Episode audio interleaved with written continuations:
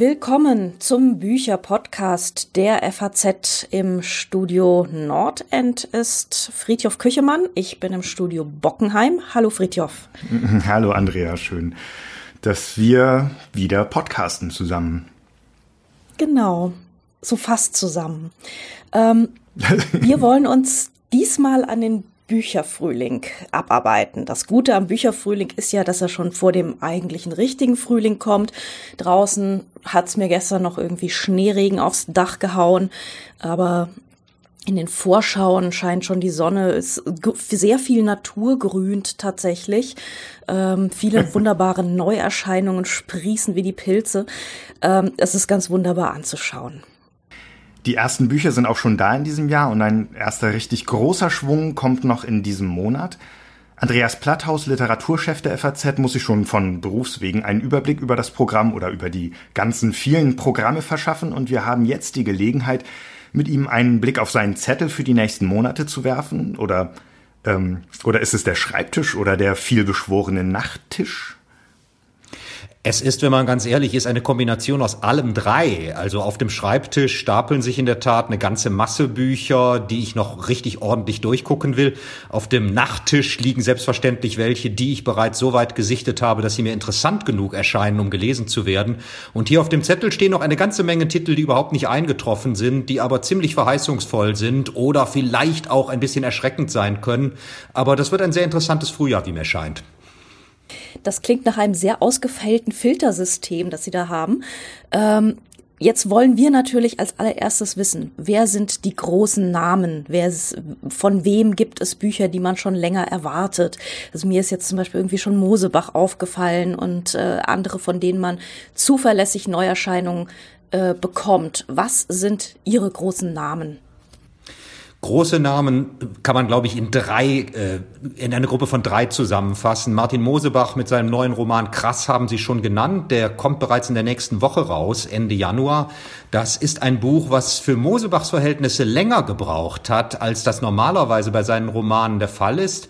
Nach dem, was man hört, äh, hat es da nochmal relativ viel Umarbeitungen auch gegeben, bis zu der Version, die jetzt hier herausgekommen ist. Darum kann man umso mehr gespannt sein. Dann kommt da von Christian gar nicht so viel, genau, Sie dürfen gar nicht so viel dazu sagen, weil wir haben Mosebach nämlich nochmal im Podcast, wenn er dann erscheint, dann gucken wir uns das ganz genau an. So soll es sein. Dann kommt von Christian Kracht Eurotrash. Das ist angekündigt als eine Art inhaltliche Fortsetzung seines berühmtesten Buches Faserland, was mittlerweile auch schon wieder ein Vierteljahrhundert alt ist, wo ein namenloser Ich-Erzähler quer durch Deutschland und die Schweiz reiste. Und diesmal ist es wieder ein namenloser Ich-Erzähler, in dem man natürlich sehr sehr, sehr schnell versuchen wird, Christian Kracht selber zu identifizieren.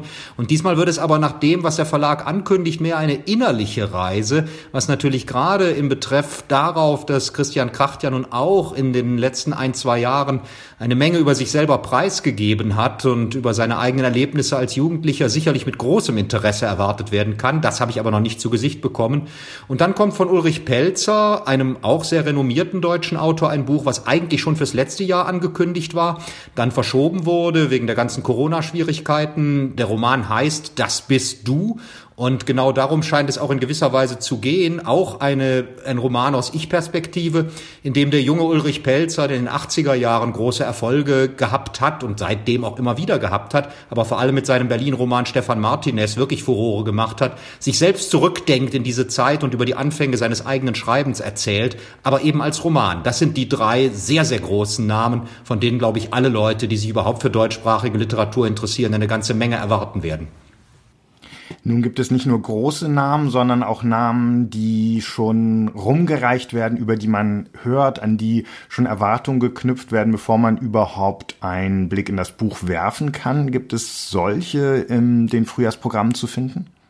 Ja, die gibt es auch. Worauf, glaube ich, auch so ziemlich jeder neugierig ist, der ein bisschen überhaupt an ungewöhnlicher Literatur interessiert ist, äh, würde es sich um das den ersten Roman von Sharon Dodua Otto handeln, mhm. der bei Fischer herauskommt, Adas Raum, und eine ganz erstaunliche Geschichte erzählt über eine Frau, die ganz ähnlich wie Otto selber von Afrika, konkret aus Ghana, nach Deutschland kommt, die aber nicht nur sich im sozusagen geografischen Raum bewegt, sondern auch im zeitlichen Raum. Adas Raum ist in gewisser Weise eine ganze Welt, die aufgemacht wird. Da wird nicht nur eben durch die Welt, sondern auch durch die Zeit gereist. Und allein der Wahl, der, der, die Wahl des Namens Ada, wo es ja auch ein sehr berühmtes Buch wiederum äh, von, von Nabokov gibt, ist etwas, was größte Erwartungen weckt. Und da Frau Otto ja auch in Klagenfurt gewonnen hat und bisher eben noch gar nicht als Romanautorin, sondern vor allem als Kurzerzählerin sehr bekannt geworden ist, darf man da, glaube ich, ganz besonders gespannt drauf sein.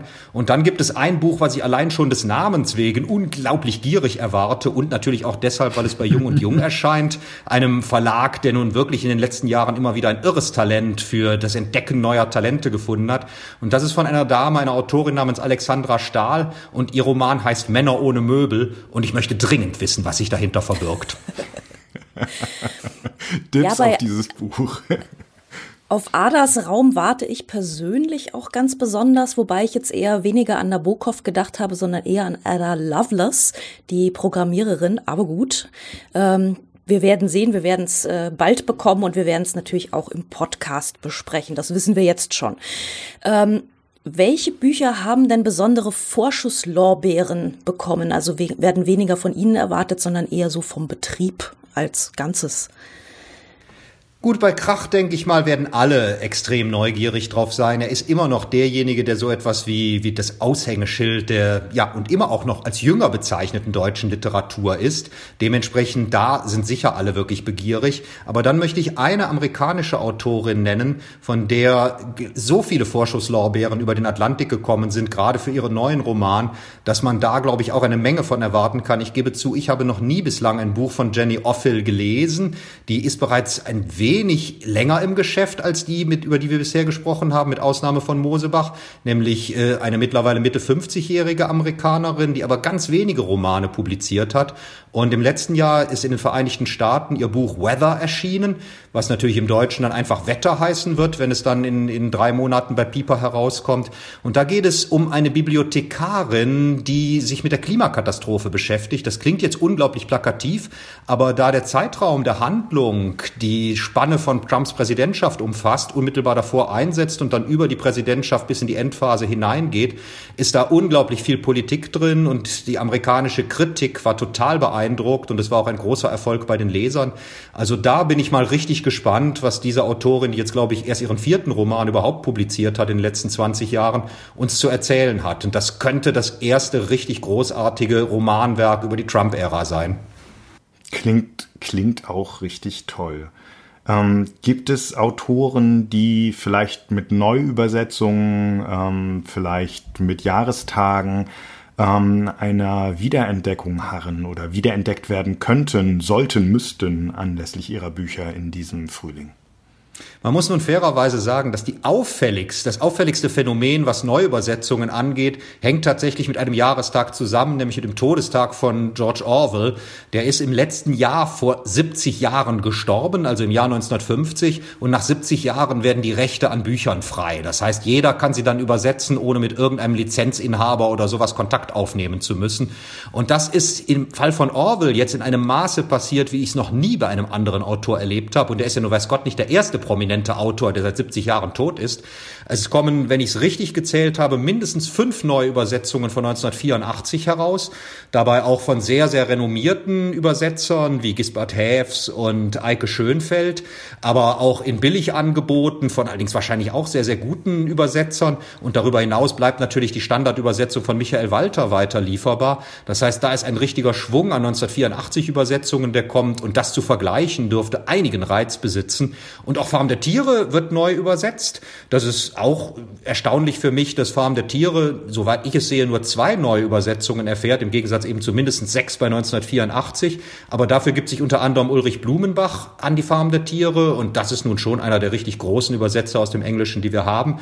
Und vielleicht auch noch ganz reizvoll ist, dass in einer der 1984 Ausgaben Robert Habeck das Vorwort schreibt. Also die Verlage lassen sich einiges einfallen, wenn sie schon in so intensive Konkurrenz gehen. Aber klar, da reden wir nicht von einer Wieder Wiederentdeckung oder von ja. einem vielleicht sogar unbekannten Autor, sondern einfach von etwas, was dann doch sehr markant ist, wie viele Verlage offensichtlich darauf setzen, dass Orwells 84 immer noch das Buch der Stunde ist. Das finde ich schon unglaublich faszinierend. Wenn es dann darum geht, dass äh, auch jetzt keine Wiederentdeckung, aber etwas ganz Verblüffendes zutage gefördert worden ist, dann würde ich eher auf einen deutschen Klassiker verweisen, nämlich auf Alfred Kerr. Da sind schon vor mittlerweile, glaube ich, auch einem Vierteljahrhundert Briefe von ihm aufgetaucht, die er aus Berlin für eine Breslauer Zeitung geschrieben hat. Und das war eine wunderbare Ausgabe, die 1998 beim Aufbauverlag erschienen ist, auch sehr erfolgreich. Und wie man jetzt erstaunlicherweise ein Vierteljahrhundert fest, später festgestellt hat, hat er auch solche Korrespondentenbriefe an eine Königsberger Zeitung geschrieben. Teilweise natürlich mit nicht unähnlichem Inhalt, aber dann doch auch mit anderen Phänomenen über eine riesige Zeitspanne, nämlich 25 Jahre hinweg, von 1897 bis 1922. Und diese ganzen Korrespondenzen, die auch über den Ersten Weltkrieg natürlich erzählen und über das Ende des Kaiserreichs und über die beginnende Weimarer Republik, die kommen jetzt in einer riesigen, opulenten, vierbändigen Ausgabe, das erste Mal überhaupt seit dem Zeitungsabdruck damals wieder in unsere Buchhandlungen. Und das dürfte als Sittenbild von einem Autor wie Kerr, der ein großer Stilist und ein fantastischer Beobachter war, glaube ich, wirklich einen spektakulären Einblick in eine Zeit erlauben, über die wir viel bislang schon gelesen haben, aber ganz gewiss nicht das. Wir haben unsere persönlichen Vorfreudelisten alle schon in die Planung für den Bücherpodcast eingetragen. Sie wahrscheinlich auch, äh, sich schon die Rezensionsexemplare gesichert. Ähm, was steht denn auf Ihrer ganz persönlichen Liste an Büchern, äh, wo Sie sagen, das will ich unbedingt selbst rezensieren? Da freue ich mich ganz besonders drauf. Ich bin mir noch nicht hundertprozentig sicher, ob ich sie wirklich dann auch selber rezensieren werde. Aber gerade darum bin ich so wahnsinnig gespannt, weil ich selber noch gar nicht weiß, was ich davon zu erwarten habe. Und witzigerweise betrifft es in diesem Frühjahr bei mir vor allem Lyrik. Ich sehe drei Lyriksachen, die mich brennend interessieren aus ganz unterschiedlichen Gründen. Zwei davon sind auch Neuübersetzungen, respektive einmal sogar eine Erstübersetzung. Und zwar gab es von Herman Melville, der vor zwei Jahren seinen 200. Geburtstag hatte und wo ich eigentlich dachte, dass da so ziemlich alles übersetzt worden ist, was man sich überhaupt nur vorstellen kann, gab es eine späte Publikation in der Zeit, als er sich eigentlich schon ganz aus dem literarischen Leben in Amerika zurückgezogen hatte, wo er einen Gedichtzyklus, und zwar zum Thema Schlachten, also zum Krieg, geschrieben hat. Das hängt natürlich unmittelbar zusammen mit dem amerikanischen Bürgerkrieg.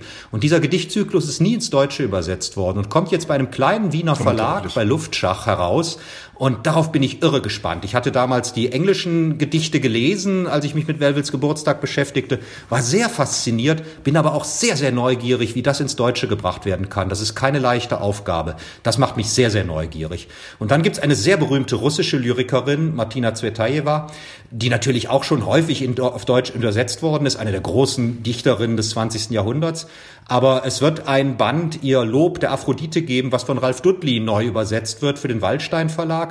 Dudley ist für mich der beste Übersetzer, den wir zurzeit überhaupt aus dem Russischen haben, gerade was Lyrik angeht.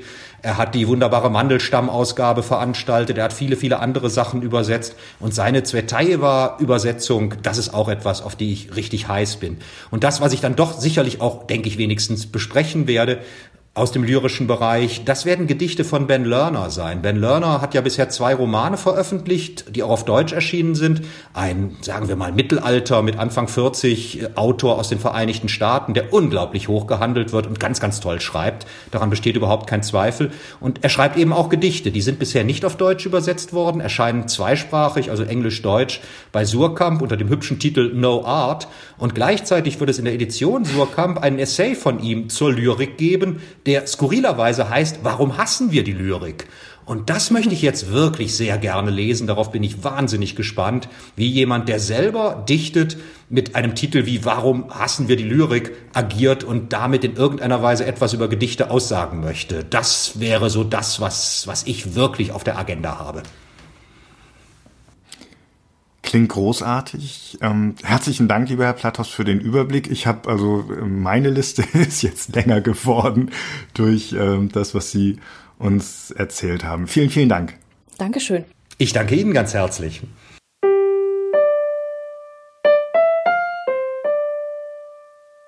In den Shownotes und auf unserer Seite FATS podcast.net slash Bücher-Podcast, Bücher mit UE, finden Sie ein paar Besprechungen früherer Bücher von Autoren, die gerade erwähnt worden sind und Matthias Meyers Beschäftigung mit Friedrich Dürrenmatts Gedicht Spielregeln. Friedrich Dürrenmatt hatten wir ja schon in der vorvorletzten Sendung. Das stimmt, ne? Friedhof, du erzählst mit? Vom 3. Januar. Vom 3. Januar. Richtig. Danke. Ich weiß nicht, wie viele Fors wir da jetzt davor hängen müssen. Einer von uns muss strukturiert sein. Aus der Frankfurter Anthologie, die Sie seit vielen, vielen Jahren aus dem Samstagsfeuilleton der FAZ kennen. Und das Gedicht hören Sie gleich zum Abschluss vorgetragen von Thomas Huber. Wenn Sie Fragen oder Anmerkungen zu dieser Folge haben, dann schreiben Sie uns. Wir freuen uns. Sie erreichen uns unter der E-Mail-Adresse bücher-podcast.faz.de. Bücher natürlich auch hier wieder mit UE. Natürlich können Sie uns auch liken, abonnieren und mit Sternchen bewerten, wo immer Ihnen so etwas begegnet. In der nächsten Folge soll es um Mädchen, Frauen etc. gehen. So heißt die frisch veröffentlichte deutsche Übersetzung des Romans, für den Bernardine Evaristo im Jahr 2019 den Booker Prize bekommen hat. Für heute sagen wir vielen Dank fürs Zuhören und bis dann. Besten Dank.